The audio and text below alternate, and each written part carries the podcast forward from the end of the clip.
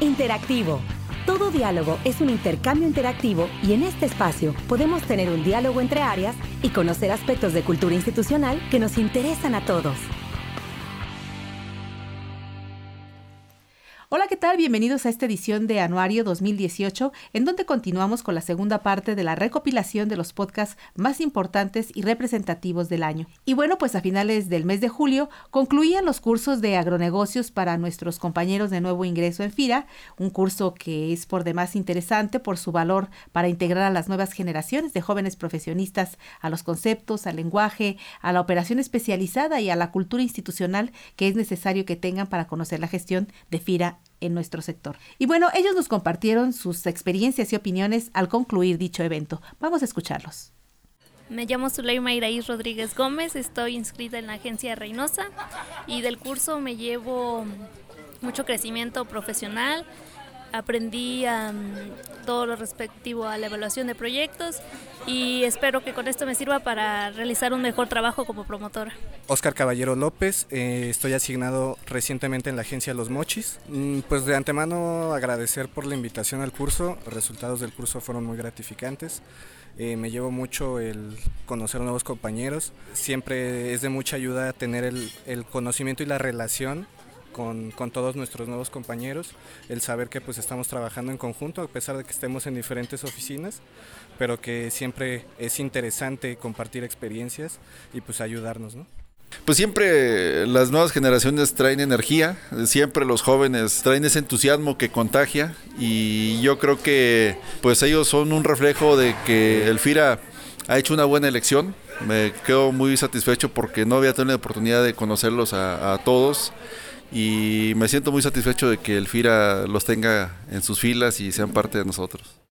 Un evento especialmente importante para nuestro sector es la Expo México Alimentaria 2018, que se llevó a cabo en la Ciudad de México en el mes de noviembre y en la cual tuvimos la oportunidad de llevarles a ustedes una entrevista del Servicio de Información Agroalimentaria y Pesquera, donde el ingeniero José Ramírez nos habló sobre las nuevas tecnologías aplicadas en el campo con la finalidad de facilitar y eficientar las actividades en este sector. Bueno, el CIAP es un órgano desconcentrado de la Zagarpa, el cual se dedica a integrar y recopilar toda la información estadística y geográfica que se genera dentro de los distritos de desarrollo rural referente a los cultivos que se producen en el país. Esa estadística nosotros la integramos y finalmente la difundimos oficialmente en la página del CIAP. Con las nuevas tecnologías hemos podido refinar y detallar mejor la información que se ha obtenido a lo largo de los años. Contamos con la administración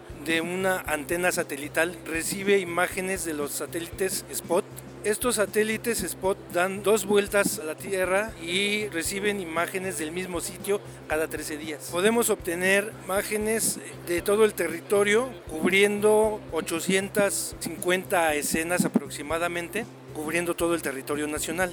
Lo que obtenemos de la imagen es la superficie terrestre para poder observar todo lo que se siembra y cuánta superficie se siembra. Entonces, estas tecnologías nos han permitido poder obtener un producto geográfico que conocemos nosotros como frontera agrícola.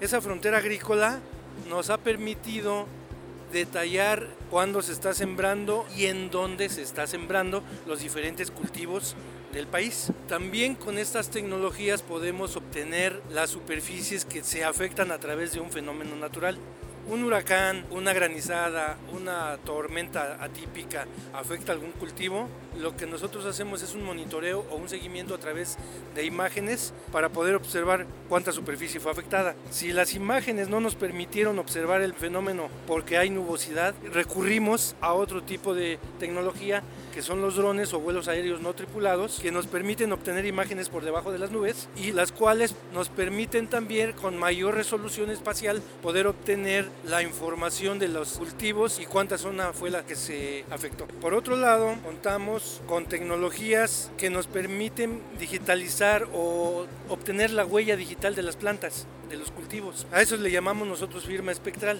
A través de un equipo que se llama espectroradiómetro, con ese podemos obtener la firma espectral de la planta en cierto estado fenológico y en cierta zona del país. hay mucha diversidad en cuanto a las firmas espectrales que podemos obtener de los diferentes cultivos y sus diferentes variedades. Eso nos permite detallar con mayor eh, certeza qué tipo de cultivo hay en los píxeles que hay en las imágenes.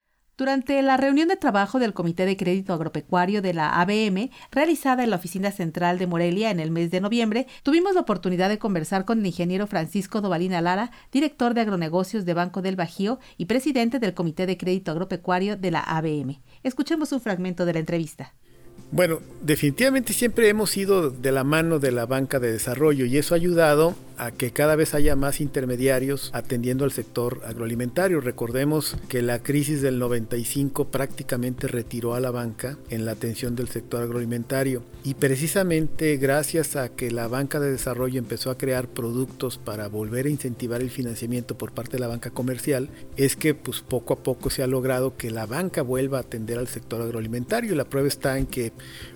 Hoy en día, pues FIRA ya tiene 24 intermediarios financieros bancarios activos en toda esta operación. Yo creo que ahí la, la, banca pudiera participar en empezar a tomar esos grupos de productores ya graduados, que empezar a desarrollar la financiera nacional, por ejemplo, si le asignan ese segmento de mercado, y que ya una vez desarrollados y graduados y ya con una parte muy madura de participación en la parte productiva, donde ya no sea subsistencia, sino ya sea comercialización sustentable de sus productos, que los hagan sujetos de crédito, ahí es donde se puede dar la oportunidad de que la banca los empiece a cachar y los termine de desarrollar a través de ciertos programas que puedan incentivar esa parte. Para mí la, lo crucial para que estas pequeñas unidades eh, sean sujetas de crédito dependen mucho del tema de organización. Hemos visto ejemplos de grupos de productores que se organizan y en lugar de que cada uno esté esperando que les den un financiamiento o les den un apoyo, eso finalmente se pierde y, no tiene un, efecto multiplicador. En la medida de que el gobierno a través de estas entidades fomente la organización, a través de SPRs o a través de unidades que ya se empiecen a formalizar, sobre todo el tema de la formalización es muy importante, les va a permitir muchas cosas, les va a permitir estar comprando insumos de una manera consolidada, les va a permitir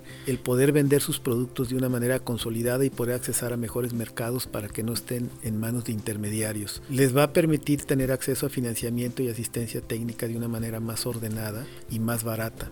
Entonces, para mí el tema eh, no es que sigamos manteniendo a estos productores de manera individual. Se tienen que buscar esquemas de organización para que puedan tener ellos un valor agregado. Otro tema muy importante relacionado con la sustentabilidad del medio ambiente y la necesidad de continuar promoviendo el financiamiento de proyectos amigables con él fue el de la colocación del primer bono verde de FIRA en el mes de octubre que se realizó en las instalaciones de la Bolsa Mexicana de Valores y en el cual el doctor Rafael Gamboa González dio el siguiente mensaje. Escuchemos al director general de FIRA. En particular, estamos celebrando la emisión de un bono verde, que fue un trabajo arduo de la institución. FIRA tiene un compromiso con el medio ambiente, principalmente pues porque el sector agroalimentario pues, es de los más expuestos a las consecuencias del cambio climático y por ello es importante para nosotros dar el ejemplo de cuáles son los proyectos que contribuyen de mejor manera a que tengamos un mundo más sustentable. Esta es una primera emisión de 2.500 millones de pesos. Confiamos en que hacia adelante podamos tener mayor convergencia de certificaciones internacionales en proyectos agropecuarios con los cuales podamos ir expandiendo la cartera que pueda ser colocada en los medios bursátiles. De esta manera, pues, acercar más a los inversionistas que están interesados con las repercusiones de sus recursos, de sus inversiones y tener así una validez del impacto que pueden tener con inversiones favorables para el medio ambiente del mundo en el que vivimos. Pues nuevamente agradecer sobre todo el esfuerzo de toda la gente de FIRA que ha trabajado en esto, nuestras áreas técnicas y financieras principalmente, pero este ha sido un esfuerzo de toda la institución y también de nuestros órganos de gobierno, del Banco de México, de la Secretaría de Hacienda y de todos los que forman parte de la institución. Muchísimas gracias, buenos días.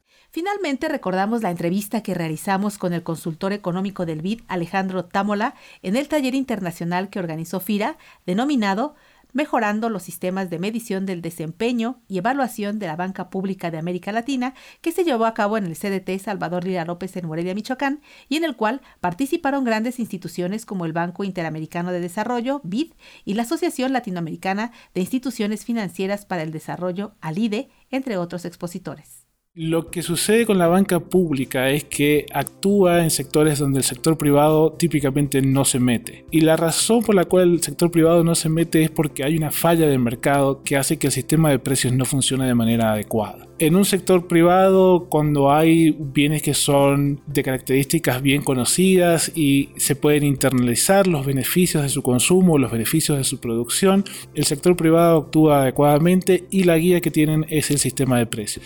En los mercados de financieros existen problemas de asimetrías informativas y otro tipo de restricciones que hacen que el sistema de precios no funcione tan adecuadamente. En particular, además de esas restricciones informativas, existen problemas de externalidades positivas y negativas que hacen que haya una brecha entre el precio social de un servicio, un bien, lo que sea, y el precio privado.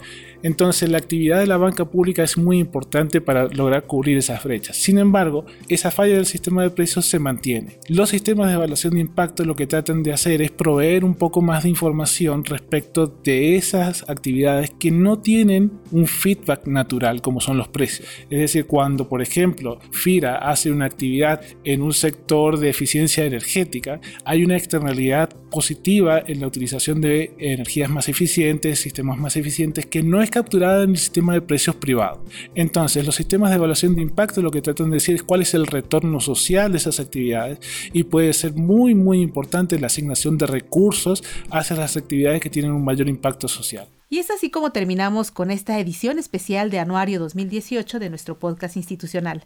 Para quienes tomarán su periodo vacacional en enero y se quedaron este fin de mes a laborar y a escuchar el podcast, por supuesto, les agradecemos su atención y los invitamos a que contesten la encuesta de opinión para mejorar esta herramienta de comunicación que es de todos. Que tengan todos un cierre de año sensacional, de alegría, de esperanza, de paz, enfoque y visión de vida que los haga regresar en enero 2019 con gran actitud y ánimo renovado. Hasta la próxima emisión en un nuevo año. Este podcast es una producción de la Subdirección de Promoción de Productos y Servicios de FIRA.